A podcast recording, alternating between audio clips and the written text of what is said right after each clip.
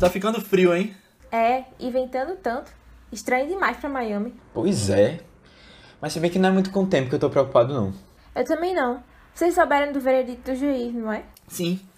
Acabaram todas as chances pra Huberman, aquele traidor. É, eu tava lá na hora. O clima foi tenso demais no tribunal. Eu soube que a filha dele não fez muita coisa. Pobre Alicia. É, não tinha muito o que ela pudesse fazer mesmo, não. Ela ficou foi calada. Vocês falando dela aí. Sabem por que da gente tá aqui, né? Eu costumo não fazer muitas perguntas sobre as missões. Isso tudo aqui é por causa da nossa parceria com os americanos. A moça tá escondida em algum lugar aqui de Miami e nós temos que achá-la. É, mas eu não tô entendendo porque logo nós três estamos aqui. Não faz o menor sentido pra essa missão alocar três espiões brasileiros. Ah, faz sim. Vocês vão ver. Pelo visto, eu que sou a mais bem informada de vocês dois. E eu espero que vocês tenham colocado roupa de banho na mala.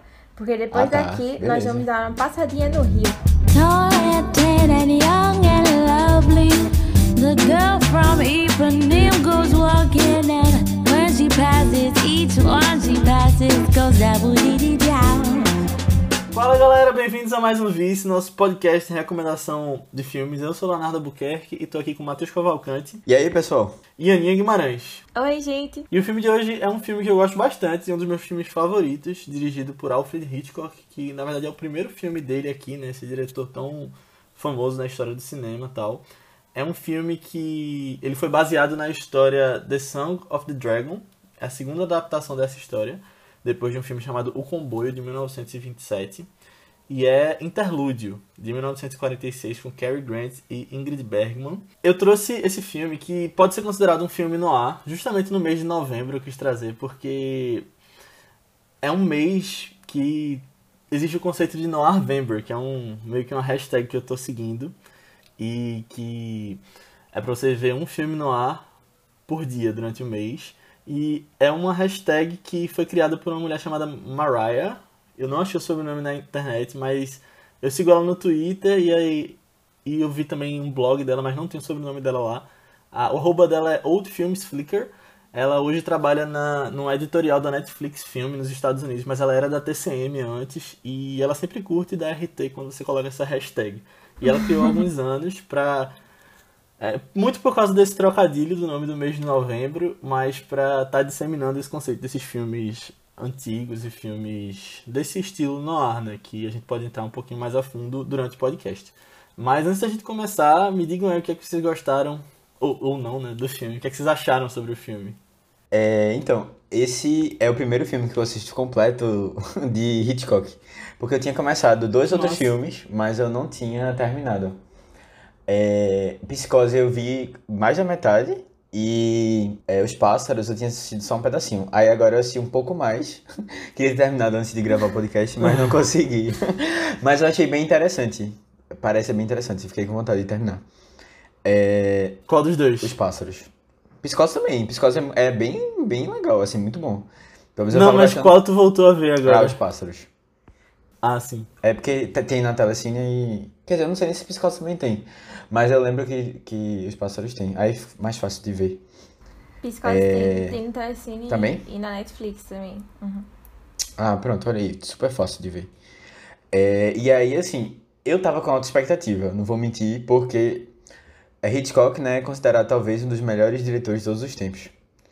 E, eu aí- fiz uma propaganda danada, né? É, não, é, também. É, E aí, assim, quando você vai com muita expectativa, eu acho que, e assim, eu tava esperando é, uma revolução, assim, no visual, sabe? Não, assim, porque a gente atrela muito direção também à, à câmera, né? a- as, é, e aí, assim, eu não sei se eu tava com uma expectativa muito mais elevada do que.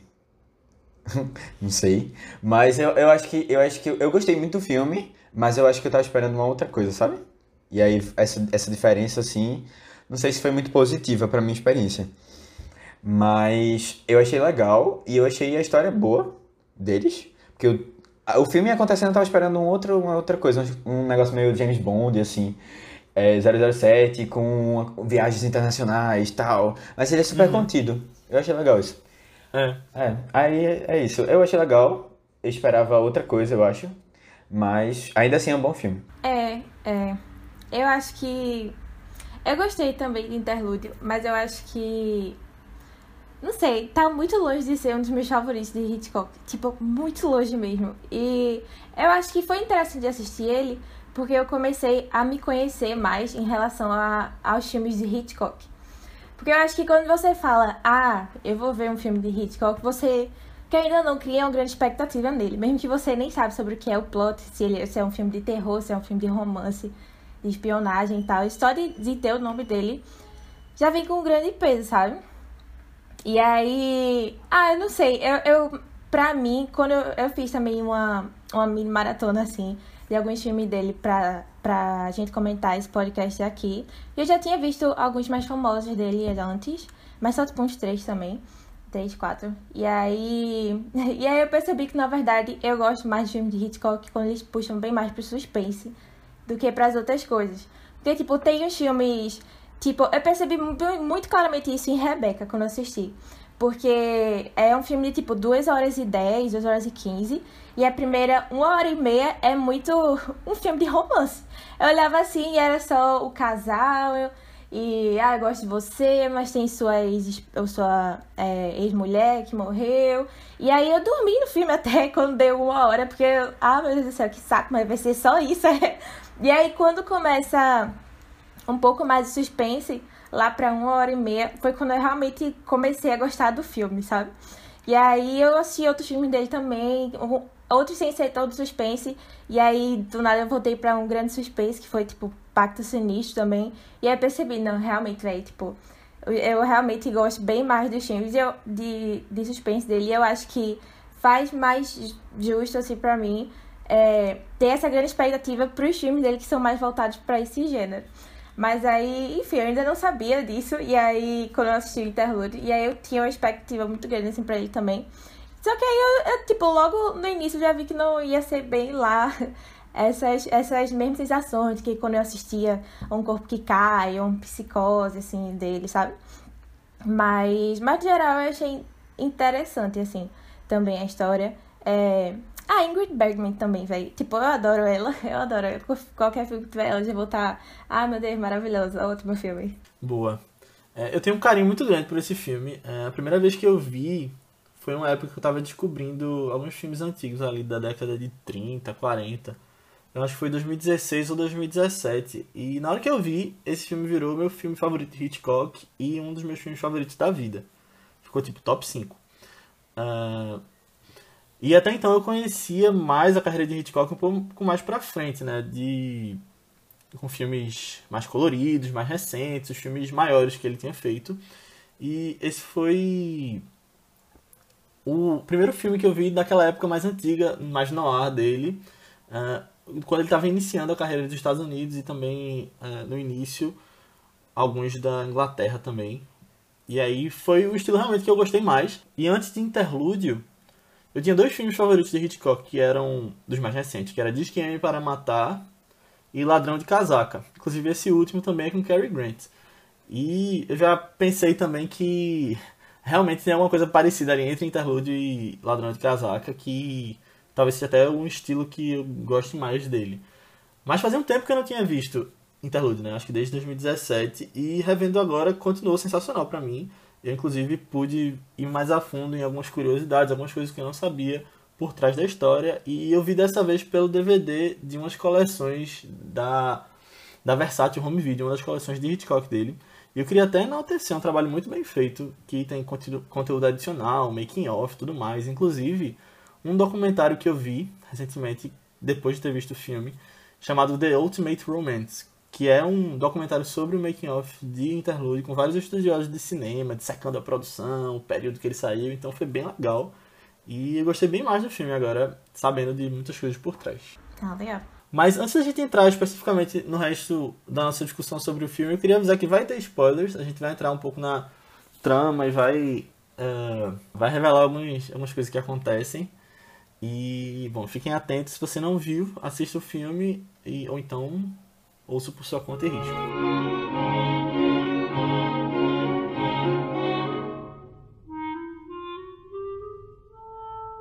Então, nesse filme a gente tem é, a Alicia, que é uma. Na verdade, que é filha de um cara que está sendo acusado né, nos Estados Unidos por ter sido trabalhado, né, com pessoal, os alemães na época do nazismo. E aí a gente, ela tava, assim, acabou que se envolveu um pouco com a história, né, mesmo ela não tão diretamente relacionada. E aí o serviço secreto pede, de maneira meio forçada assim, a ajuda dela para que ela possa desmascarar é, algumas pessoas, né, é, que estão envolvendo, assim, que estão participando de uma uma conspiração, alguma coisa que eles estão tentando descobrir aqui no Brasil, né? É, alemães é, envolvidos No Rio aqui, de Janeiro. é, no Rio. E aí ela, eles pedem ajuda dela, é, assim, em troca dela ter o nome limpo, assim, na, na, na história, para que ela possa ajudar. E aí ela acaba conhecendo o, o Devlin, que é o, o agente secreto, né? E eles vêm junto pro Brasil, para o Rio, né, no caso, para tentar trabalhar nesse caso. E aí ela acaba é, tendo se envolvendo com é, um dos alemães, que ela já tinha conhecido, né, na época, que é um cara até bem mais velho que ela. E eles. é, ela acaba tendo um relacionamento assim e, e se casando com ele. Um pequeno relacionamento que. Que, que um, um pequeno relacionamento de uma semana que acaba gerando um casamento. É, mas a ideia. Acontece. É, a ideia era que ela realmente se envolvesse mesmo para que eles acreditassem que ela não tinha nada a ver com, com essa investigação nem nada parecido. E eles começassem a descobrir o que é que estava acontecendo por aqui. E aí vão desenrolando várias coisas que a gente vai comentando aqui. Inclusive, eu acho muito legal que esse filme se passa no Brasil, velho. Quando eu vi a primeira vez, eu nunca imaginaria. É porque eu tinha falado pra vocês, né? Aham. Não, mas assim, tu não imaginaria que era. no- Ah, entendi agora. Antes, quando eu vi, eu não, não sabia que era no Brasil. Eu Devia Aham. até não ter dito. É, é uma coisa legal, eu gostei, apesar de que. Tipo, na verdade eu achei bem feita a maneira como eles fizeram. Tipo, eu acho que Eu eles conseguiram. Tipo, realmente tinha momentos ali que eles pareciam que estavam aqui mesmo, sabe? Ficou bem feito as transições e tal, as passagens. E isso é difícil de fazer, principalmente porque eles estavam lá em Hollywood gravando, provavelmente, né? Sim. E a gente. E algumas imagens aqui, né? As imagens aéreas ou imagens de rua e tal. E aí a transição desses momentos para o estúdio ficou bem legal. A gente até já falou aqui no podcast algumas vezes de filmes que representam o Brasil de forma exagerada, com estereótipos. Mas vocês acham que rolou isso nesse? Porque eu acho que não. Não. Eu acho que, tipo, só um pouco ali com a trilha sonora, que é meio carnaval em algumas partes, pra dizer que tava aqui. Mas eu acho que foi o que o Matheus falou. Parece muito que, que tá aqui. É, não, pelo contrário, É, eu achei, eu achei bem legal. Não foi uma questão que eu pensei. E eu acho que isso é- já é bem. Porque quando a gente, quando a gente percebe, né, já quer dizer que realmente teve uma. eh, Eles entram eles bem. puxaram um pouco assim. Uhum, Poderia se passar em qualquer lugar do mundo, né? uhum. Exato. É. E eu gosto que ele tem uma, uma falazinha em português, né? Quando ele tá no É, bar. obrigado, é, É. alguma coisa assim. Ele pede o- o- a comida né, em português. Eu achei engraçado que eles citam até alguns lugares e empresas do Brasil. Tipo o marido dela, o Sebastian, dizendo que tem os cigarros dele que estão chegando e pede pra ela ir pegar na Souza Cruz, que é uma empresa de cigarros aqui do Brasil. É, eu, eu tenho só uma crítica que eu lembrei agora. Que é o momento do baile que eles têm lá, que eles dão na casa, né, depois do casamento. Pra comer uma coisa se fosse uma festa, assim, né? É... Aham. Ah, não, não sei se é nesse momento. Ah, não, é não, é não. No primeiro, no primeira vez que eles vão, que ela vai visitar a família. Quando ela vai na casa e conhece aqueles Isso. homens. Ela vai lá, né, pro jantar que a mãe dele, da mãe do, do namorado do noivo dela, é, oferece. E aí ela vai com a roupa toda de frio, assim, com um casaco, outra coisa por cima, um negócio assim. É, eu disse bem, bem, bem o Rio. Mas fora isso, eu achei, eu achei legal. Ah, nem tinha Mas nisso, antigamente né? você É. tinha pessoas até em lugares que fazem calor que se vestiam É, eu acho, eu frio pra acho. ficar chique, né? Ah, Pra ficar chique. Eu acho que rolava isso, mas eu não sei se naquele nível, sabe? Porque realmente, tipo, o momento.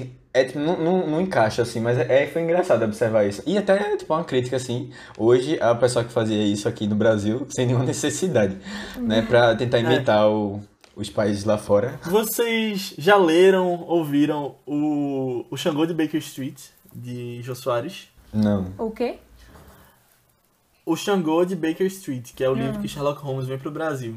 Não, não. Não. Tem uma passagem no início que Sherlock chega e vê aqueles homens usando ternos escuros, super estilosos, mas no calor danado do Rio de Janeiro. Na verdade, ele se passa na época do Império, então é bem antes disso. Mas aí Sherlock faz, manda fazer realmente um terno de linho branco e todo mundo fica, meu Deus, isso aí é roupa barata e tal, mas nesse calor. Eu lembrei agora que tu falou disso, especificamente dessa passagem no livro. É, e tipo, elas. um- Ela usa umas luvas também, sabe? Um negócio assim, meio Mas no Rio faz realidade. frio. No, no inverno o Rio faz frio. É, A gente pode dar essa suspensão de descanso de achar que é se para, passa em o, suficiente na pra você usar uma pele de animal. É É verdade. verdade. Eu acho que tem uma coisa legal também, Léo, é, que não é necessariamente no, no Brasil, é porque no começo eles estão. Eu acho que é Miami, né? Ou algo assim. E aí. Sim, Miami. É, e aí eles vão dar aquele passeio de carro, lá pelas praias, assim, pelo litoral. E aí a gente vê que ele. é, ele usa aquela tela atrás, né? Pra projetar o. Aham. Que eu, até Max fez um vídeo né, recente sobre isso. É, feito no cinema e tal. E aí você. Eu acho que inclusive ele falou desse filme, se eu não me, não me engano. Mas assim, é, é, é, é engraçado ver como eles pensavam, né? Você tinha um carro parado, e aí uma tela projetando o fundo, que ia se movimentando, e eles fingindo que o carro tava se movimentando, né? E botavam um vento assim. É. Inclusive nessa cena, vem uma moto de um policial, né? Que ela tá lá atrás, ela sai da tela e depois o ator vem com a moto do lado aqui. É, aí assim, é, é engraçado, é, é, é legal ver como eles pensavam né, nas ideias pra tentar trazer uma realidade assim pra história. Agora, nessa cena que tu falou de Miami, tem, tem outro filme chamado Cliente Morto Não Paga, que é uma paródia de Steve Martin da década de 80 aos filmes noir, que ele tem várias cenas cortadas de filmes específicos e aí ele coloca Steve Martin no meio da história. E aí eles montam um contexto com cenas de outros filmes. É bem legal. Inclusive, eles botam Humphrey Bogart como tipo, um parceiro de Steve Martin falando pelo telefone e tal. E aí a cena que eles tiram de interlúdio é justamente essa da festa que ela tá de garçonete em Miami. Eu lembrei assistindo agora. Porque da primeira vez que eu vi esse cliente morto não paga, eu já tinha visto interlúdio. Aí eu percebi lá e lembrei de novo agora mesmo. É muito legal. Aí fica aí essa, essa dica de filme de Steve Martin que é muito bom. Ah, Legal. Mas já que eu falei disso, dessa paródia dos filmes noir, eu quero entrar um pouquinho no contexto ah, desse estilo de filme, né? Noir. É, o que ficou conhecido como filme noir não é bem um gênero, na verdade, mas um estilo de filme que podia ah, englobar filmes de ação, filmes de suspense e até filmes de terror. Ou de romance. ficou muito famoso ali. Romance também, é. É, que eu acho que esse tem uma vibe romance.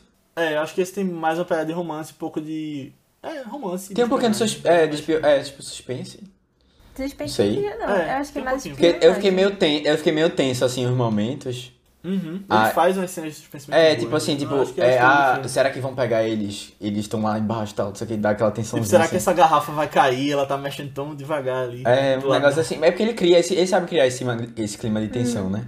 Bem. Aham. Acho É o que- mestre do suspense, né? Mas ficou muito famoso ali na década de 40 e 50, esse estilo noir. E em questão de estilo, esses filmes são uma evolução do que era conhecido como expressionismo alemão, até com muitos diretores vindo de lá, como foi o caso de Fritz Lang. E esses filmes tratavam de diversos temas que estavam presentes na mente da população naquela época, principalmente no meio da Segunda Guerra, né? Que eram era um medo muito grande, uma questão de pessimismo, depressão, e por isso você tem uma desconstrução da figura do herói nesses filmes. É, em contradição a muitos musicais, comédias românticas que eram feitos naquela época e que eram filmes de maior orçamento também. Esse filme, por exemplo, esses filmes no caso, não o caso de Interlude, eu acho que ele deve ter sido um filme bem caro pra época, mas o filme noir eram filmes mais baratos, com personagens mais ambíguos tal, normalmente sendo um detetive investigando um crime, ou então alguém no lugar errado na hora errada. E você tinha algumas convenções que ficaram bem famosas nesse estilo de filme, como é tipo as femme fatales, as mulheres que são vilãs e seduzem o, o herói e tal. Várias atrizes ficaram famosas nesse período. E até hoje a gente vê a influência dos filmes noir no cinema. Tem várias correntes de pensamento, algumas que dizem que ele nunca acabou, outras que dizem que ele acabou na década de 50 e agora a gente tem filmes neo-noir. E é bem legal ver que realmente, tendo visto alguns recentemente, eu vejo muitas influências no que a gente vê hoje em filmes de ação, de investigação, é muito legal. Gosto bastante. É, é, é uma. É, não é bem gênero, né? Mas eu acho interessante. É, não, é. Vocês chutem aí um filme neo-noir, pra eu ter uma noção assim. Ou um filme noir. Amnésia, que a gente já falou aqui. Chinatown É, é, né? É, mais ele é- famoso. Chinatown é, mas Chinatown ele se passa naquela época, então ele quer reproduzir muita coisa do que. É um neo-noir, porque ele foi feito depois, mas ele se passa antigamente. Eu acho que o que se evoluiu também como neo-noir é usar aquele estilo em filmes hoje, como é o caso, acho que até do Amnésia que a gente falou aqui, mas tem muito filme de ação que, que usa esse estilo assim. Uhum. Seven, eu diria que é também. Puxa, né? um pouco. Entendi. Uhum. Às vezes eu fico um pouco na dúvida se alguns filmes são noir mesmo ou só são alguma coisa de policial. Só em sei lá. preto e branco. Não, mas. Se eles são mas- mal, só são em preto e branco. Mas é, eu, eu parei pra ver se Hitchcock tinha outros filmes noir também. E eu vi que tem altas discussões, assim, se alguns filmes deles são noir ou não. Tipo, Interlude não, né? Interlude já é de certeza, assim. Mas, mas tem outros que ainda fica meio nessa dúvida, assim, se é ou não. Aí eu pensei. É. É porque quando fala filme noir, eu tenho uma identidade visual muito específica, assim, na minha cabeça. E aí alguns desses outros filmes não entrariam tanto nessa identidade, mas aí, sei lá, acho que ainda tem alguns outros elementos também. É. Aí tem essas discussões. Eu que tô vendo mais esse mês especificamente, e foi o primeiro ano que eu fiz no November, pretendo fazer todos os anos. É, inclusive eu fui inspirado por um amigo meu que assiste a um filme de terror todos os dias de outubro. E ele faz isso há seis anos já, então eu quero estar numa, numa pegada parecida. Mas o que eu tenho visto é que essa identidade visual do detetive é, que vai num bar e tem uma mulher cantando, eu acho que isso aí é muito tipo é muito limitante até para pessoas que tentam refazer hoje o que era feito no passado. Eu acho que tem, tá muito, tem muito mais a ver com o tema, aquela questão dos personagens que são ambíguos, que fazem de tudo para chegar no seu objetivo, bem ou mal. E eu acho que tá muito mais atrelado a, essa, a esse clima que o filme traz, sabe? Mas eu vi muitas discussões também sobre alguns filmes que eu tava pensando em colocar no meu cronograma desse mês, se são ou não. Alguns eu fiquei até em dúvida.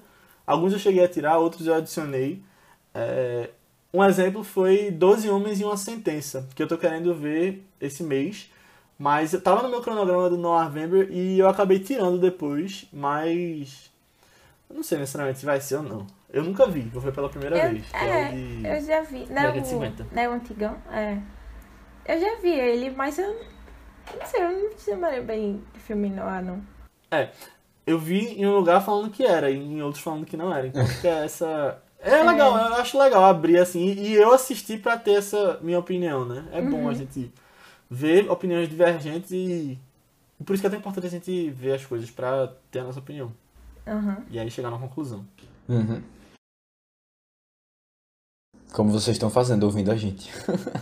É, não, não tomem o que a gente diz como verdade nenhum dos vícios aqui, mas escutem pra ter sua opinião.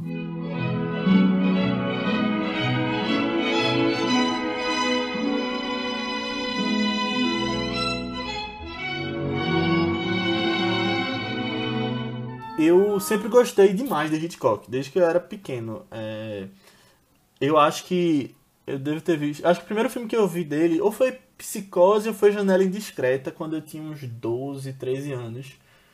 E a gente falou um pouco sobre essa questão de filme noir, mas antes de eu saber o que era o filme noir, ali quando eu era mais novo, eu descrevi algumas ideias que eu tinha de histórias na escola, por exemplo, histórias para talvez se tornarem filmes em algum momento, como Hitchcockianas. Eu sempre gostei e foi mais ou menos no mesmo período que eu vi os filmes dele. E até hoje, é, várias, vários diretores que se inspiraram nos estilos dele, como o próprio Christopher Nolan no início de carreira, tem um filme chamado Following, que pra mim é um dos meus filmes favoritos de Nolan. É, tem um estilo 100% Hitchcock ali. E esses diretores têm uma, uma influência danada no estilo de filme que eu gosto de consumir, por exemplo. E ele é, sem sombra de dúvida, um dos meus diretores favoritos. E gostei bastante de ter vindo falar aqui sobre um filme dele, porque eu pude conhecer novas obras que eu nunca tinha visto. É, mas eu queria falar de uma experiência que eu tive alguns anos atrás, eu não lembro especificamente o ano, eu podia ter até visto nas minhas fotos, mas faz alguns anos, é, acho que faz uns três anos. Eu fui a São Paulo e eu fui no Museu da Imagem e do Som, lá em São Paulo, que é bem legal, que de vez em quando tem algumas exposições bem interessantes relacionadas a cinema, já teve de quadrinhos, teve de tecnologia, e era uma, uma exposição de Hitchcock lá. E tinha várias, vários acessórios usados nos filmes, tinha roupas, tinha coisas que eles usavam nas filmagens, tinha os painéis de janela indiscreta. Tinha a chave é, de Era bem legal mesmo, e você passava. Eu não lembro, eu sei que eu já. Eu acho que eu já tinha visto interlúdio, eu não lembro se tinha. Tinha o, a casa de psicose construída, você andava. Que massa. Que massa. Eu acho que deve, devia ter essa, essa de, de interlúdio, eu achava, mas eu não tô lembrado. Mas foi muito legal. Gostei bastante e aí quis dividir essa experiência com vocês. Tinha as roupas que Grace Kelly usava nos filmes que ele fez com ela. Foi, foi muito legal. Eu vou até ver se eu acho o Fotos. folder dessa exposição, porque eu, eu lembro de ter trazido. Fotos também. Grace Kelly é aquela princesa de Mônaco, né? Que o pessoal fala. É, que ela era atriz Aham. e Hitchcock trabalhou muito com ela. Eles, ela. Ela foi uma das musas de Hitchcock, né? Porque ele sempre. Ele tinha os atores favoritos e repetia normalmente em alguns períodos de carreira dele esses atores. Ingrid Bergman foi um caso desse. Grace Kelly, é, James Stewart e o próprio Cary Grant também. Foram atores que ele trabalhou demais.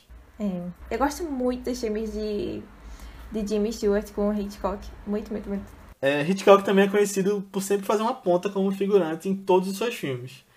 E tem vários casos, né? Alguns ele passa na rua, outros Eita. tem uma foto na parede que é dele, Ah, outros ele tá sentado no ônibus do lado do protagonista. E eu queria perguntar se vocês viram em que cena ele tava nesse filme. Vi. Eu lembro, nem, eu lembro de nem- ter vi... Ah, foi na festa. Foi na festa, ele pegou um drink, não foi? É, exatamente. Ah, Foi na festa da casa de Sebastian e ele vira um copo de champanhe, eu acho, como convidado. Ah.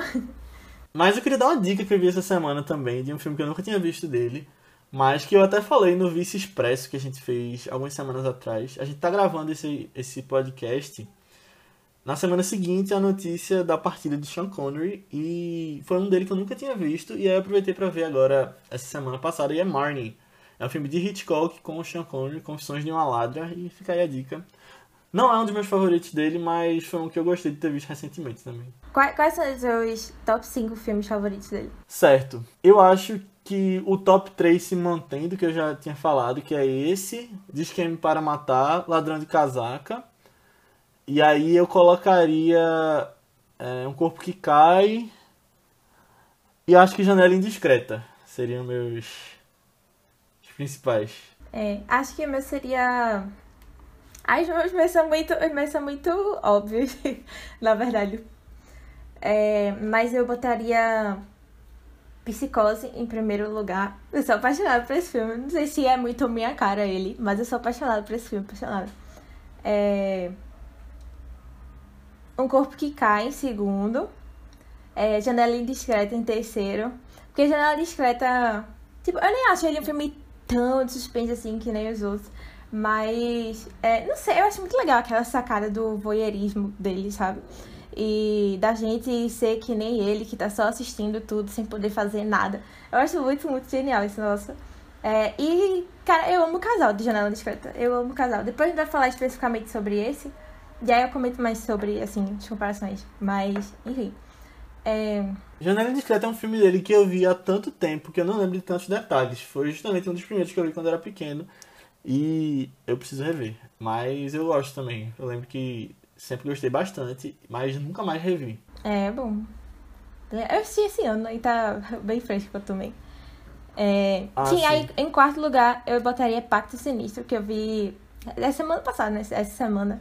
Mas eu amei, amei, amei, velho. Foi. De todos os outros, foi o mais perto da sensação que eu tive vendo Psicose. E foi, tipo, uma das minhas sensações favoritas, assim, vendo filmes ever. Aí foi bem especial também. E em quinto, aí eu botaria Festim Diabólico também. Porque é um filme que quanto mais tempo vai passando, mais eu vou pensando nele, mais eu vou percebendo coisas que, nossa, realmente gostei muito disso que foi feito no filme. E disso, É não sei o quê. E as discussões no final, em relação à moral. É muito, muito, muito legal, velho, esse filme.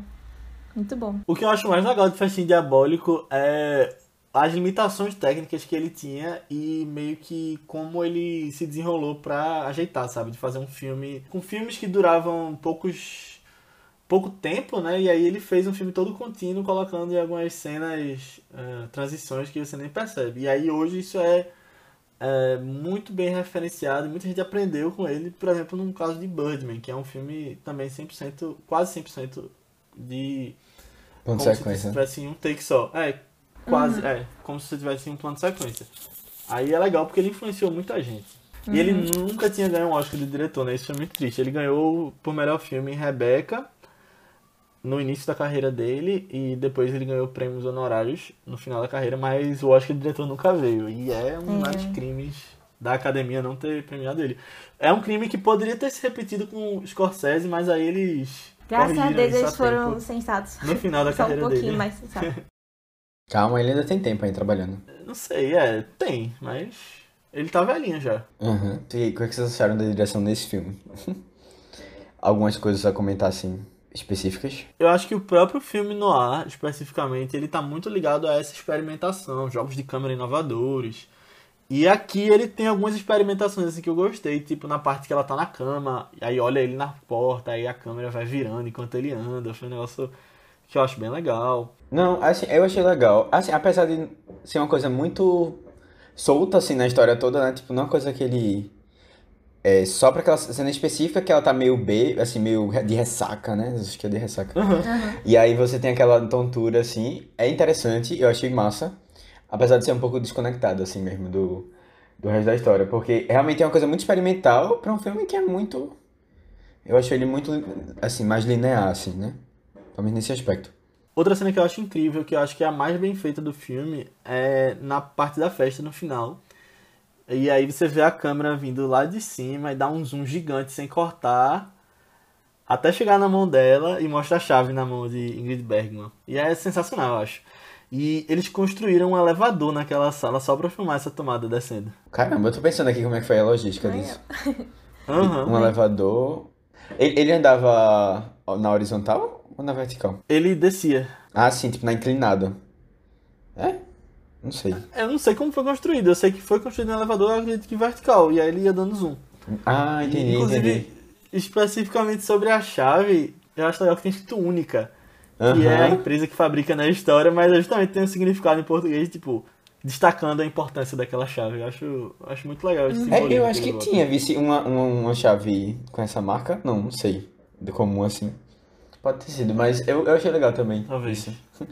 Fica aí o, o, o easter egg pra quem, é, quem fala português. Ou talvez espanhol, não sei. Mas eu acho que ele cria uma tensão tão grande, sabe? Tipo, em alguns objetos específicos.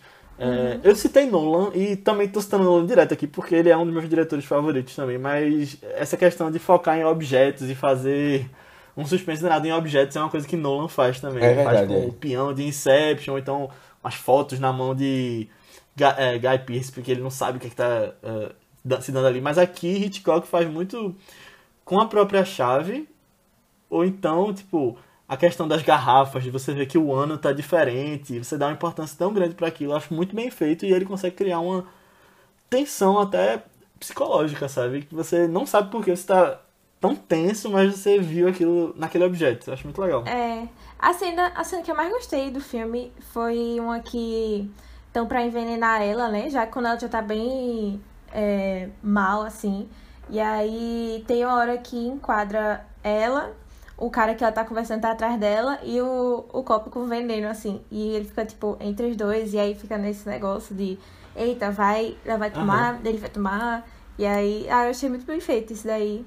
Não, é, eu acho muito massa todo esse, essas, todas essas cenas, na verdade, quando o Sebastian e a mãe dela estão deixando ela doente, né? Você vai direto, tá conversando e corta pra um, um, um Aham. chá. E aí você sabe que aquele chá é perigoso só porque ele tá mostrando uma montagem bem feita, sabe? De, de colocar uma música, de você cortar sempre que eles estão conversando. E é um suspense danado que ele faz em algumas cenas. Tipo, eu não acho que esse é um filme de suspense, como a gente comentou, mas tem algumas cenas específicas. Tipo, quando eles estão na adega e a garrafa de vinho tá prestes a cair. Ela vai andando bem rapidinho. Devagar, na verdade. Vai bem devagar, mas vai cortando. E ou até, tipo, mostrando as bebidas sendo servidas na festa. Você sabe que aquilo é tipo um relógio em contagem regressiva É. até que acabe e alguém precisa ir lá embaixo pegar e vão acabar a qualquer É. momento. Eu acho muito legal.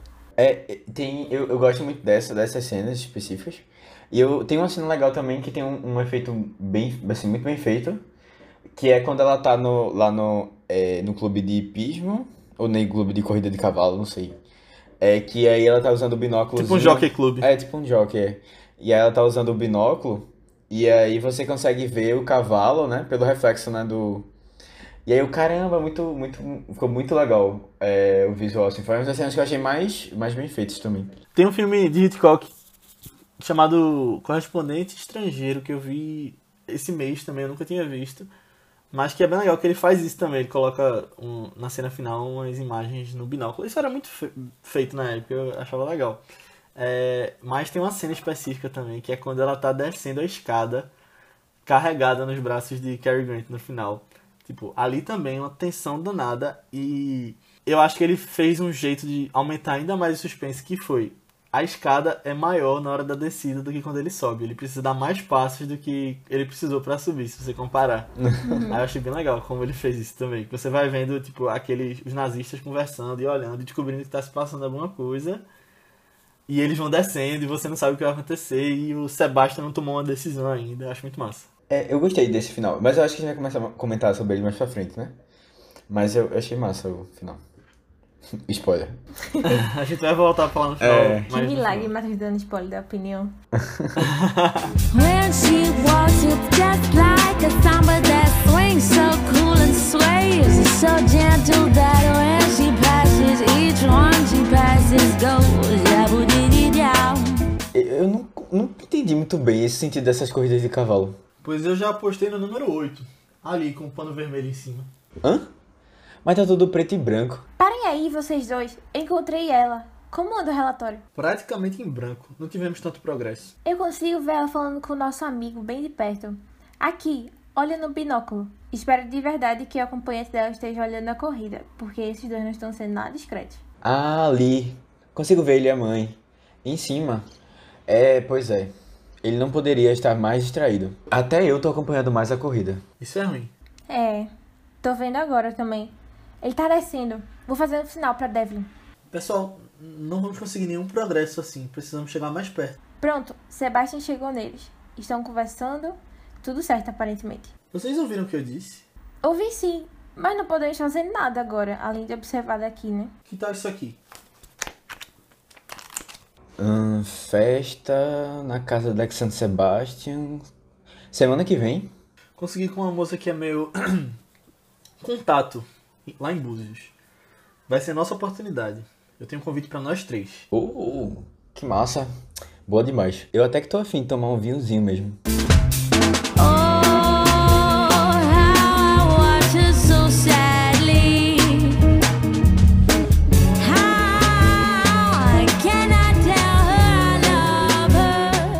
Não sei se vocês sabiam, mas é, em Hollywood, na época dos anos 30 até o final dos anos 60, mais ou menos, tinha um código de censura. E aí, é, muitos, muitos filmes sofriam um pouco com isso, assim. E aí, muitos diretores arranjavam jeitos de driblar esse código também, né? E aí, Hitchcock fez isso naquela cena do beijo de, de Ingrid e Carrie lá na varanda, que eles ficam se beijando por hum, acho que é uns dois minutos e meio. Só que fica naquele negócio, né? Tipo, dá um beijo e aí três segundos, aí corta e vai fazer outra coisa, mas aí ficar junto, aí três segundos, aí não sei o quê, porque só podia beijar durante três segundos nessa época. Aí eu acho muito interessante como ficavam dando esses dribles, né? Mas é, o próprio Hitchcock depois foi um dos que ajudou a derrubar o código com Psicose também, que além de ter aquela cena do banheiro, muito famosa e tal, no início também tem uma cena é, de Marion ficando com um cara, acho que, acho que ele era casado, alguma coisa assim, mas mostra, tipo, ela de roupas íntimas e tal também, e aí, enfim, né, mas, é... enfim, é, é muito bizarro esse negócio de ter tido a censura no cinema muito cedo, né, ainda bem que acabou. Eu acho interessante, é muito legal essa cena do, do hotel deles, que é como tu falou, só passou na censura porque em vez de um beijo longo, eles davam vários beijinhos e eu tava vendo que aquela cena especificamente foi quase toda improvisada. Hitchcock só mandou eles se falarem como se fossem amantes se falando. E aí eles fizeram a cena toda, se beijando e tal. E ele filma num close no rosto dele, sem cortar em nenhum momento, com o propósito de, tipo, não interromper aquele momento dele, sabe? É, e aí numa entrevista de Hitchcock que eu vi depois, ele diz que o objetivo dele ali era fazer três personagens naquele abraço. Era Cary Grant, Ingrid Bergman e o espectador, que tá ali pela câmera. Tipo, você naquele momento íntimo deles. Mas no todo, esse foi um filme que foi e voltou direto da censura. É, Um exemplo disso é que a personagem de Ingrid Bergman, nos primeiros rascunhos do roteiro, ela ia ser uma prostituta alcoólatra.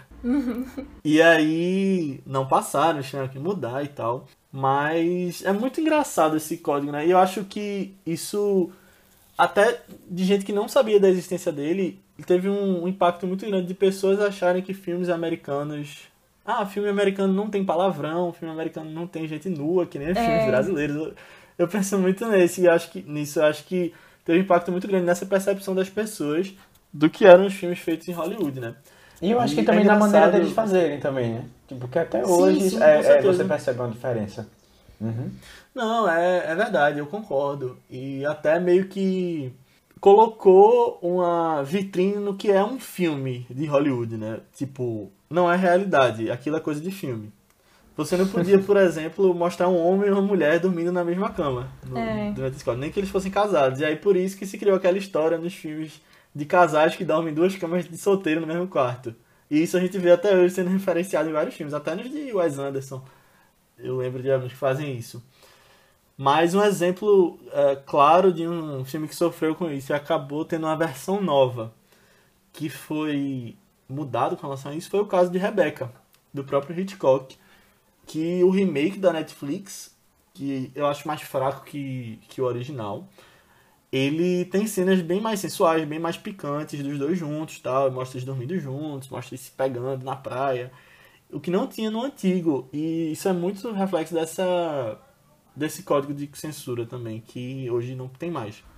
Eu não sei como era o livro de Rebecca, mas o filme novo tem cenas bem mais quentes. É, eu acho interessante também que é, tem alguns, alguns grandes clássicos assim que eu nem sabia que tinham sido meio que boicotados pelo código também. Tipo, quanto mais quente, melhor. Eu descobri isso ontem, por um vídeo que eu tava vendo de Billy Wilder. Que, pra quem não sabe, é, enquanto mais quente, melhor, dois caras é, se vestem de mulher durante o filme todo, praticamente, né? E aí eles estão fugindo da polícia lá, acho que é em Nova York, Chicago, sei lá. E aí eles se vestem de mulher e vão com é, um grupo de cantoras lá cantar em Miami. É maravilhoso esse filme, por sinal. Tem na, tem na Telecine. Os filmes de Billy Wilder, no geral, eu acho que são muito maravilhosos.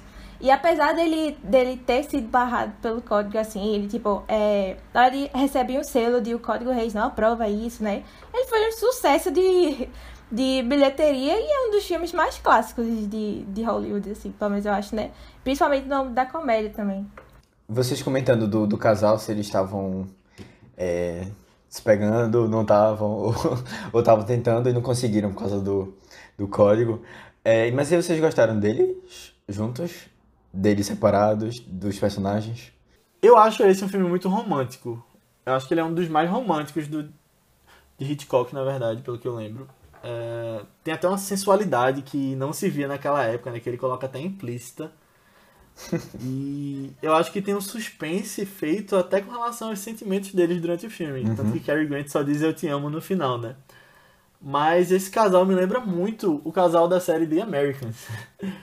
É, eu não vi a série toda, mas eu vi acho que a primeira temporada e é sobre espiões que Ah, levam os isso. deles a níveis absurdos. Oi? Ah, não me fala isso.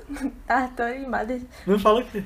Disso é parecido, porque eu não gostei desse casal, não. Mas eu boto mó fé em Felipe e Elizabeth. Não, mas não nesse sentido. Não, não, não no sentido de que ele. Do, do jeito que eles tratam o outro. Eu achei parecido no sentido de eles levarem o disfarce a níveis absurdos, como ela faz Ah, é, se casando. Eu achei os personagens, na verdade, parecidos. E eu acho que, tipo, até pelas pessoas próximas não saberem, tipo, porque lá eles vivem a vida na, nos Estados Unidos sem as pessoas em volta deles saberem. E eu lembrei disso por causa da história de ela ter que se casar e ela ter que tomar a decisão sobre viver a vida ao lado daquele cara sendo um espião. É, mas sobre o casal Cary Grant e Ingrid Bergman, era isso que eu queria falar. Não, não tem muita. Muito Ah, de sim. não. Eu gosto deles. é... ah não sei não, velho. É, eu tenho problemas com filmes de romance. De... Já falei. Eu não sei se é porque. é, foram só os dois exemplos de filmes de Hitchcock que eu vi que puxam mais pra romance, né? Que são tipo Rebecca e esse daí. Mas. Ai, não sei. Eu tenho alguns problemas com filmes de romance de época no geral, assim. É, não sei, primeiro porque eu não gosto do jeito que o pessoal se beijava antigamente. Eu não sei, eu sempre Ah, estranhei é. muito quando o pessoal se beija. Muito. Porque parece que eles. Parece que estão beijando no joelho, parece que estão beijando qualquer coisa. Não parece que é um, um beijo natural, Real. assim, sabe? Aham, é, eu tenho concordo. muitos problemas, assim. E pra mim, é por isso que eu nem achei é- aquela cena do beijo, sabe? Eu achei, eu achei muito legal depois quando eu soube esse negócio do Código Reis, mas sei lá, toda vez que eles se beijavam nessa cena eu só pensava, ai, nossa, esse beijo aí, sei não. Mas. e aí, enfim, e sei lá, eu achei muito. Muito insta-love, sabe? Porque aí. Tudo bem, tipo, tem vários. é, tem vários clichês, assim, de romances. Aquele, ah, eu te odeio, mas a gente se ama. Aquele amor à primeira vista. Só que, que é esse insta-love, né? Amor à primeira vista. E, só que, sei lá, eu acho tão. Tão estranho. Tipo, uma semana atrás eles se conheceram e agora ela já espera que ele é, diga eu te amo, sabe? E Rebeca a mesma coisa. Eles se conhecem, eles se conhecem em uma semana e o cara já pede em casamento. E eu já fico, what?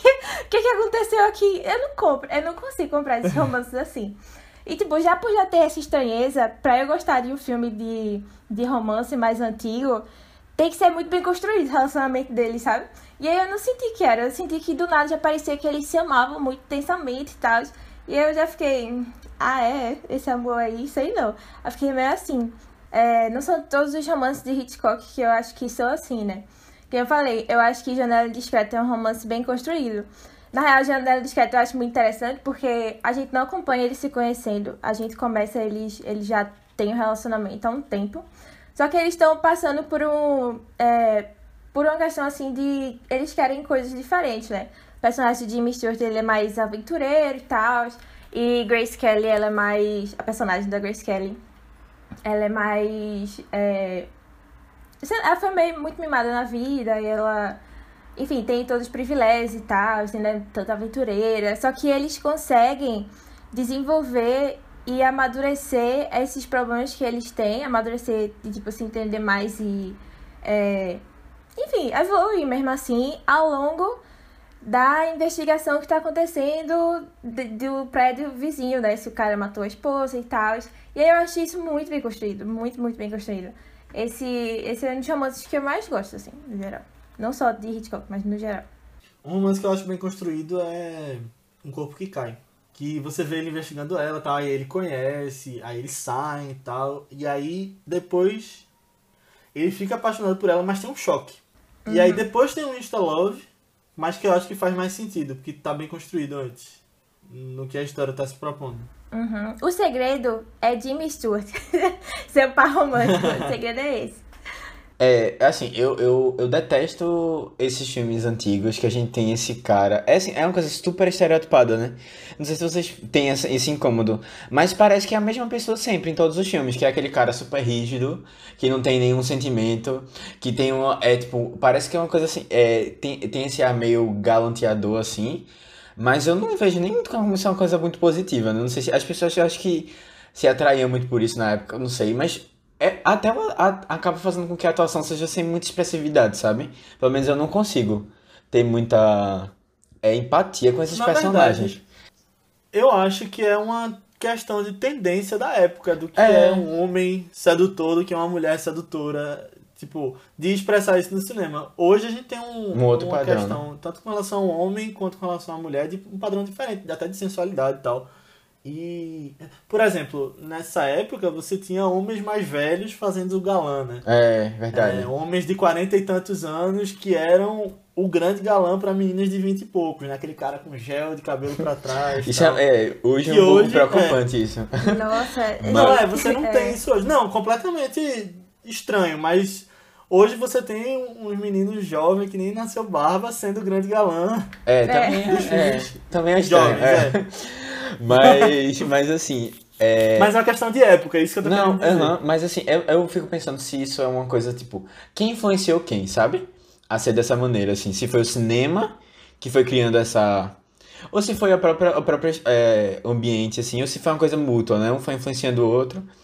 Porque é interessante você ver, eu acho que dá pra gente estudar muito é, com essa... É, como o cinema vai mostrando, né?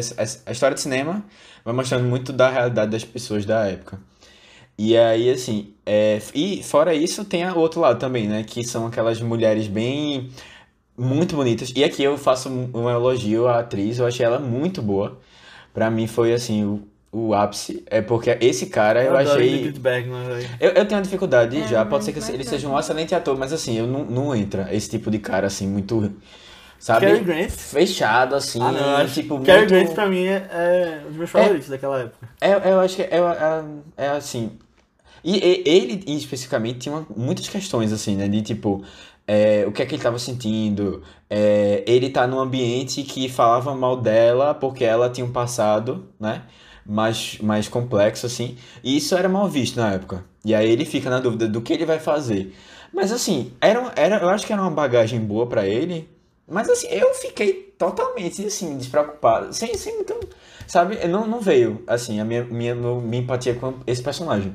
Já ela não, achei ela mais, mais, mais fácil, assim. Até porque eu acho que ela realmente é muito boa. E agora, assim, é aquele, aquele mesmo também, aquele mesmo padrãozinho, né? Aquelas mulheres são muito mais dramáticas, exageradas. E aí é um contraponto, assim, muito absurdo. É entre ele, que é tipo uma parede, e ela, que é tipo aquela coisa assim, explosiva. E aí tudo é muito sentido, tudo é muito. Ai, caramba, é, ele não gosta de mim. Aí vai todo aquele drama, assim, tipo, ele falou uma coisa. E, eu, e assim, no começo o cara era muito. Eu não queria usar escroto aqui, mas assim, é, ele era muito. Assim, ele realmente era uma Babaca. pessoa muito. É, ba, é babaca. Ele bate nela no carro, né? É, velho, eu fiquei tipo, Ah, gente, sim, calma. Na é, assim, ele, ele se deixa muito levar pelas opiniões dos outros, né? E acaba maltratando ela. Ele fala umas coisas na hora, assim, pra ela, que eu fiquei, pô, caramba, é, eu não sei como uma pessoa ainda quer um, um cara que fala esses absurdos É todos, porque ela sabe? já amava ele. Com É, aí complica, né? Complica. Ai. Mas, tipo, eu fico assim, sai daí, velho, vai fazer outra coisa da vida, porque tu tá com um cara que não, não tem nada a ver contigo.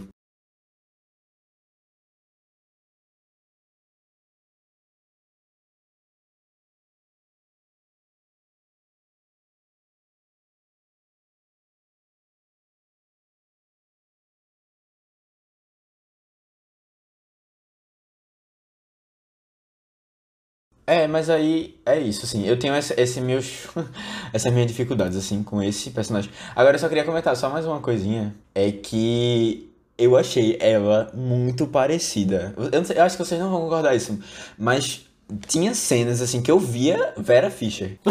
E principalmente ela mais nova. Eu não sei se vocês vão lembrar dela, mas assim, vi gente procurando na internet Vera Fischer nova. E comparem com ela. É tipo, são Tô iguais. procurando são, agora. são que, assim, eu acho que ela se inspirou. Ela se inspirou, tá ligado, assim, nela pra, pra ser. Porque o visual, assim, eu fiquei muito. É a mesma pessoa, pô. Então. então Vera Fischer, que é aí a, a a. rainha da internet hoje em dia, né? Cinéfila, fala de filme, colecionadora de DVD. E também faz aquela série nova da Marvel, né? WandaVision. é, É, exatamente. Mas, pô, comparando, Aninha, eu achei muito parecida as duas, pô. Tem uns momentos assim, Caramba, eu tô ficava- vendo duas fotos aqui. Uma de Ingrid Bergman e uma de Vera Fischer jovem. Eu- é, mais ou menos, velho. No, no, é sério, eu. Você aí que tá ouvindo, Comentem, comentem depois. manda no nosso grupo do Telegram. é. Comenta. Eu falo assim, caramba, Vera Fischer, Vera Fischer, várias vezes. E assim, Eu eu, nem acho- tenho tanta proximidade com ela, assim, de, de conteúdo e tal, mas na hora veio a imagem Eu dela. acho o nariz dela muito diferente. Pior que, o de é, velho. pior que eu tô vendo agora com isso em mente. E, e vou dizer que lembra um pouco. Não sei se. Será que são os olhos? Calma. Ou a boca? Não sei. Não sei se esse, essa- esse formato do cabelo louro, assim, sabe? Tipo, meio. Talvez. É, não sei. Mas, Mas ela é era isso. morena, né? Mas. É morena? Filme? É porque é em preto e branco, né? Aí a gente não dá pra saber. mas. Mas o louro fica branco e o É, preto mas eu fica achava, eu achava que ela era loura, não? É porque Que a gente viagem, foto então. dela colorida. Ah, foi? Deixa eu ver aqui então. A foto colorida dela.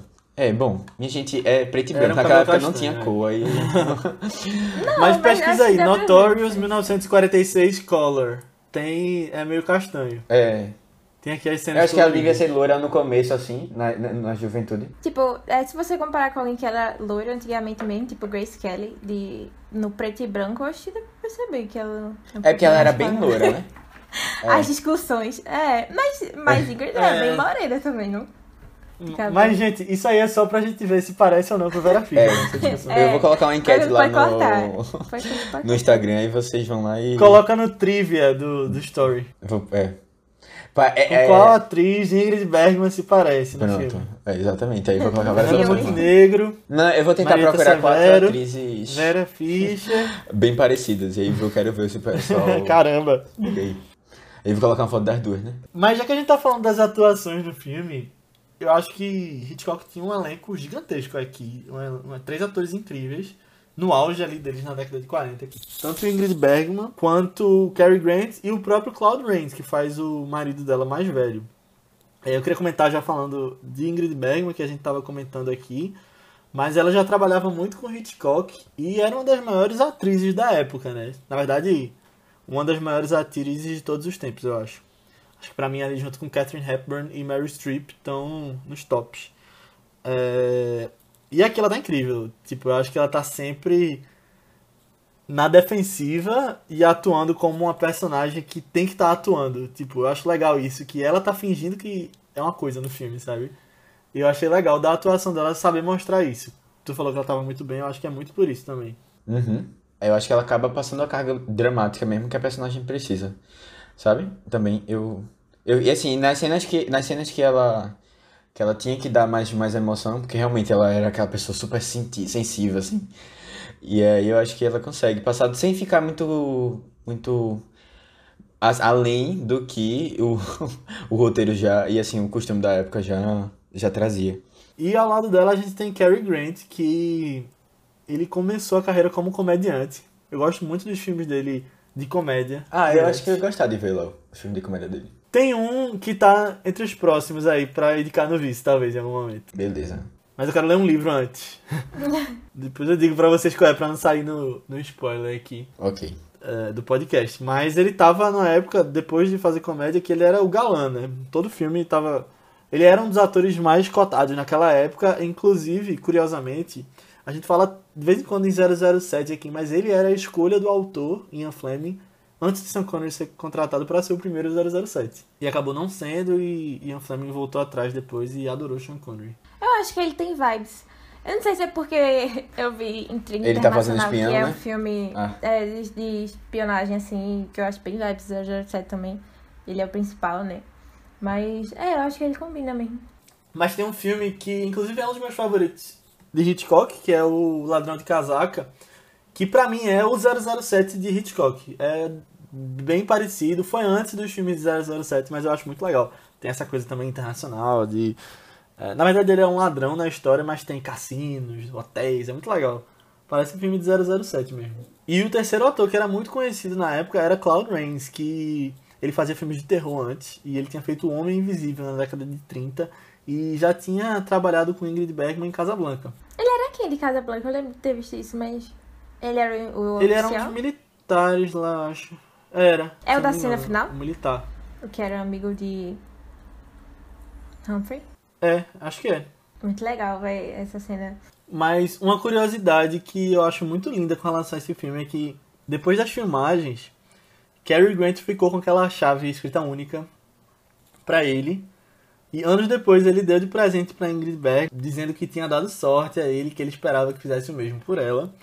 E aí mais um tempo depois, ela tava fazendo um tributo a Hitchcock, já bem mais pra frente, e ela traz de surpresa a chave e dá de presente pra ele. Eu acho muito legal essa, essa volta toda que essa chave dá. É.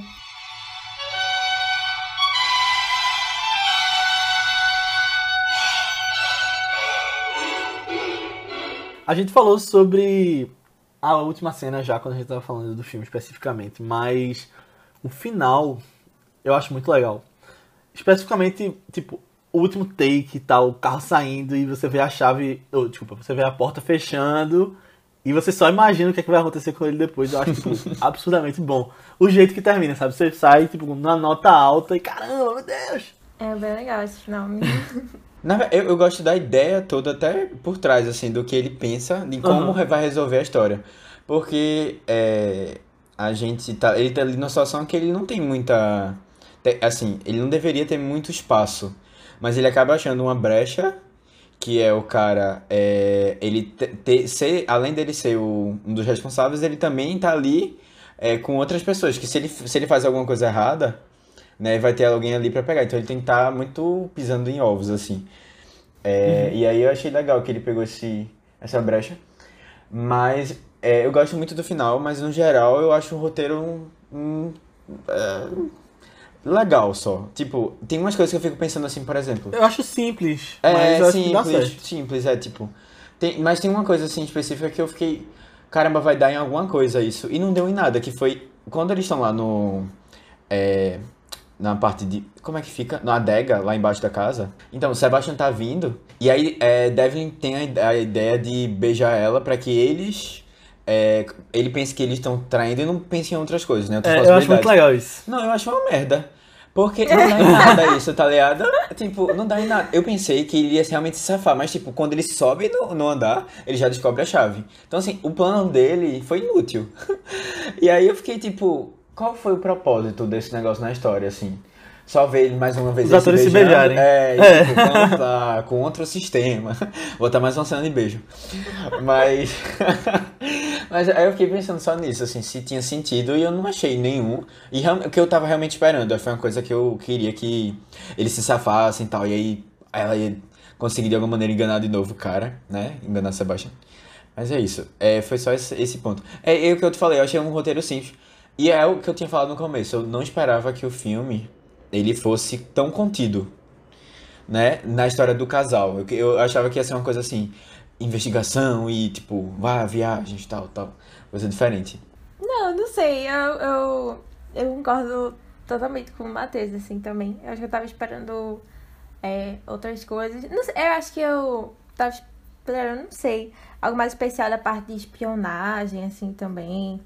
É, mas foi mais um. Eu diria que é mais um filme de romance com espionagem do que um filme de espionagem com romance, sabe? É, não, mas é legal ver essa diferença, porque assim, a gente tá acostumado mesmo com aquela coisa de James, é, James Bond 007, tipo, ele tem um, um par romântico assim, mas é tipo aquela coisa assim, bem... É, É só pra- totalmente descartável, né? É, exato, filme de 007. extremamente, né? Nem pra história, nem importa muito na história. Quer dizer, às vezes até importa assim pra motivação, né? Mas ela não tá ali no, no principal. E aí eu achei legal isso, que É. foca em outra Eu acho coisa. que quem faz a maior espionagem no filme é ela. É, exato, é. É, é. O cara e os outros lá que estão é, Eles ficam só responsáveis. mandando a fazer É, tipo. É. E é, é outra coisa também, Léo. Quando ela, ela, ela- ele descobre que ela não tá. que ele acha que ela tá acontecendo alguma coisa com ela, porque ela não tá respondendo, e naquele dia ele, eles foram para o parque, uma praça, sei lá, e ela tava meio mal assim. E aí eu fiquei tipo. Deve ser o Jardim Botânico do Rio. É, e eu fiquei assim, não, assim, não, não, pra mim não transpareceu que ela tava estranha, muito diferente, sabe? E aí ele ter sacado essa história toda da trama e tal, eu não sei. Mas, e aí eu fui pesquisar, não era o roteiro de Hitchcock. Eu não sei se ele costuma fazer os roteiros dos filmes dele, vocês têm essa informação. Mas não era um roteiro dele, esse específico. Porque se fosse, eu ia dizer, caramba, Hitchcock, eu esperava mais. Mas... É, ele é baseado numa história, né? Eu não sei se era um conto ou era um livro. Ele é baseado na. Calma, na história The Song of the Dragon. É a informação que eu tenho. Eu não li a história original e nem vi outro filme que foi baseado, mas provavelmente algumas coisas dessas. hum, Talvez não viesse nem do roteirista em si, né? Dá, É, sim, dá. Mas pode ter vindo. É. Aí não vou ter essa informação. Mas especificamente sobre o final, eu tava vendo. Nesse documentário que eu disse que tem no DVD, tem, tiveram várias versões que foram filmadas para aquele final. Em uma delas, ela morre por causa do veneno. Eita, e, ousado. inclusive, nessa versão que ela morre, é, a última cena do filme ia ser Cary Grant sozinho, sentado num café, e essa cena tá no filme, em outro momento, quando, ele, quando ela tá lá espionando. Tem uma cena que ele tá sozinho que ia ser a cena final do filme. Que, a- que parece que tá pensando nela, né? Eu não lembro qual é. É, exatamente. E numa outra versão, é, a mãe de Sebastian faz o carro capotar. De alguma maneira ela tinha sabotado. Bem novela E- brasileira. E eles é, morrem, é. ver. O carro capota eles morrem. Mas eu acho boa a escolha desse final, deles fugindo, tipo, você é interessado no que vai acontecer, tipo, a, cam a, desculpa, a trama não terminou ainda. Vai acontecer alguma coisa depois, mas fica na sua cabeça o que deve ser, e o Sebastian vai se lascar ali com os outros nazistas. É, eu acho que é um final menos ousado, mas é interessante. Tipo, é um final bem, eu acho é, bem feito. bem feito. É. E interessante, é tipo, é, ainda deixa você com questões ali, em aberto. É. É. Eu acho melhor do que se ela tivesse morrido, na verdade. É, eu não sei. Acho que ia ficar muito. Talvez entrasse num dramalhão danado se ela tivesse morrido. Não. uma coisa assim. É, na como ele era tão é, frio, talvez não, não tivesse esse drama É, não, porque a pessoa que tinha o drama morreu. É, aí talvez não, Mas ele tinha dito que amava ela já. não mudou muito na minha perspectiva, não. Mas tem outros de Hitchcock que a gente pode trazer aqui mais pra frente, que eu acho que traria uma discussão tão boa quanto também. É, é. Beleza. Psicose tá na minha lista, na verdade. Só não sei quando eu vou trazer, mas. Opa. Olha aí. Vocês estavam falando de finais e a gente tava falando desse nosso do Código Reis. Aí eu lembrei do final de, de Intriga Internacional, que é bem famoso também. Que é porque o, o casal fica junto no final, né? Oh, meu Deus, que grande novidade. E aí termina, tipo, com eles indo se beijar. E a última cena é o trem entrando no túnel. E aí muita gente diz, olha que sexual esse negócio aí. Foi só porque não era pra mostrar eles transando, mas botaram essa cena aí do trem. Eu fiquei, gente, nossa. Mas muita gente enxerga isso daí também. Aí eu, nossa, olha aí, um jeito de driblar também. Down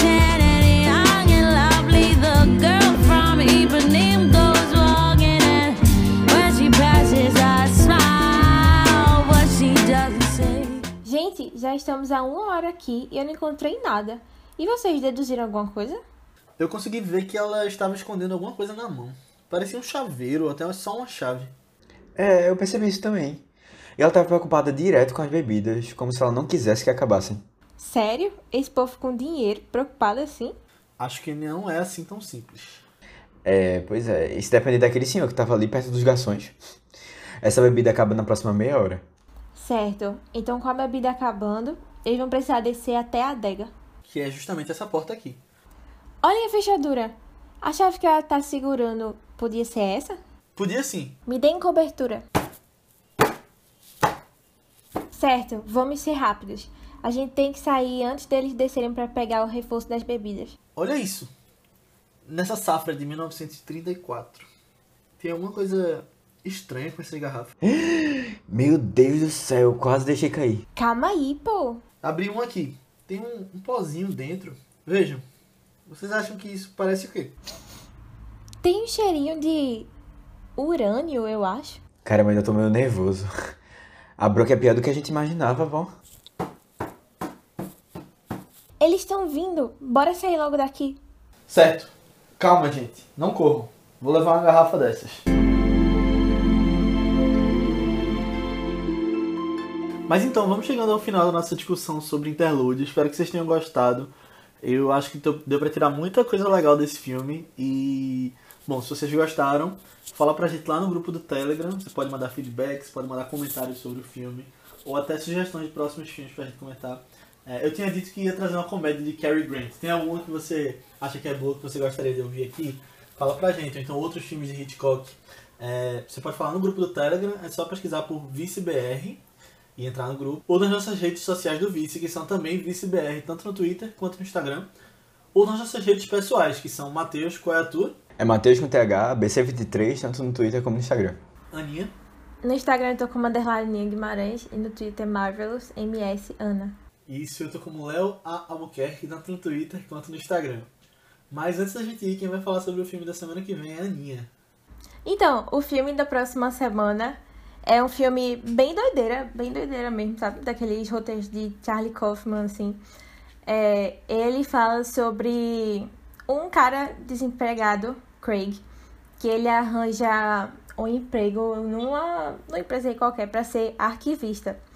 Uma empresa um pouco estranha assim também, é, mas ele nessa empresa ele termina achando uma passagem secreta, eu acho que é tipo atrás de um negócio de arquivos ou do lado da copiadora, alguma coisa assim. E aí essa passagem secreta dá pra mente de John Malkovich. E aí é, ele entra lá e ele consegue ver as coisas que John Malkovich vê também.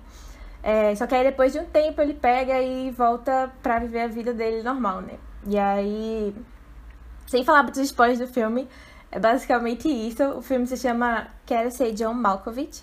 Depois eles vão aprofundando mais essa questão de ir pra mente de uma pessoa, né? É, tem umas situações bem doidas também, mas tem reflexões interessantes também sobre sua própria vida e como você vive ela. É, enfim, é um filme que eu assisti esse ano pela primeira vez, na verdade, mas eu gostei só dele. E ele tá disponível lá no Telecine Play. Então assistam que próxima semana a gente volta com essa grande discussão. Aí. Isso aí, pessoal. Então vejam, quero ser John Malkovich. E até semana que vem. Tchau. Tchau, Tchau, tchau. pessoal.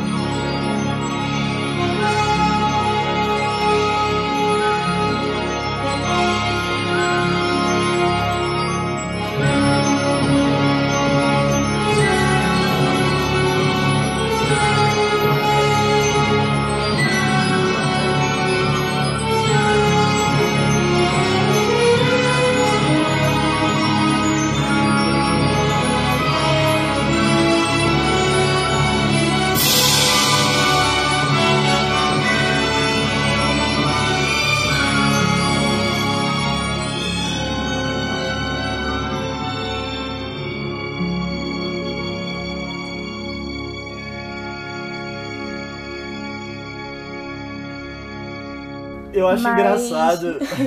Só, só um parênteses, Aninha, isso com relação ao Insta Love que tu falou.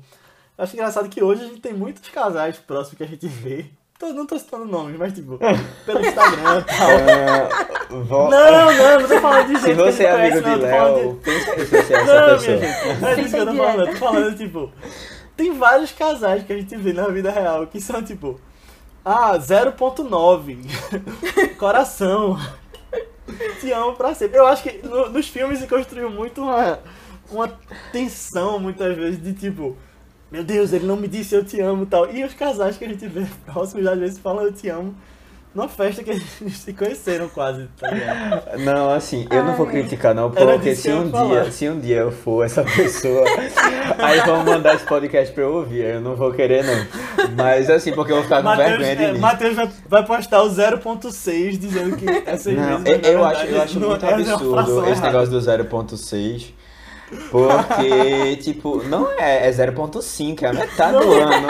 0.11, Matheus 0.11. Não, é, eu não, eu não, eu não, velho, não, isso aí eu acho um absurdo. Minha gente, se vocês Engenheiro errarem essa matemática aí, não, aí assim, é, isso aí é impassável. Uma discussão que eu acho que ninguém aqui esperava ter nesse podcast. É verdade. Pois é. Transformou, então. Ai. E aí, e aí, quando faz um ano, é 1.0 ou é 0.12? É, deve ser, vai indo assim, né? Nessa do 0.2 até chegar em 100. Aí fica um, né? Não sei, né? não tem nenhum significado isso válido. As pessoas têm que melhorar nesse ponto aí. Nesse ponto específico. O resto, talvez eu um dia, quem sabe, né? Seja essa pessoa. Mas tu terminou? Mas desculpa, Aninha, tu tava falando, É. eu te interrompi. Não, sim, não. É, mas, mas só pra. Eu já tinha comentado antes.